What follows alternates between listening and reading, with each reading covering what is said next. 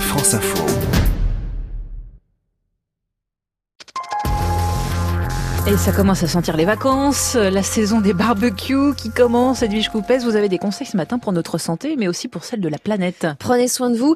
N'achetez pas n'importe quel charbon de bois. Demandez-vous avant de faire griller vos merguez comment il a été fabriqué, dans Mhm. quel pays et dans quelles conditions. Conditions de travail pour les ouvriers, mais aussi conditions d'exploitation pour les forêts.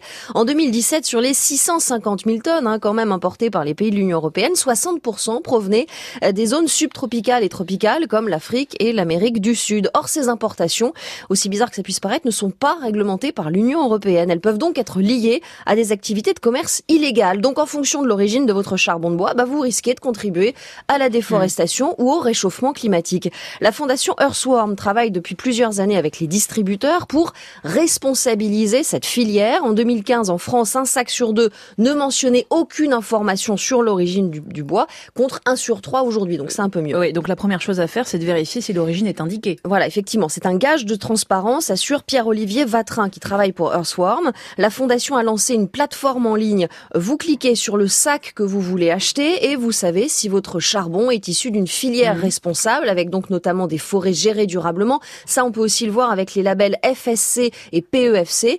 Et puis aussi savoir s'il y a des technologies saines pour produire ce charbon.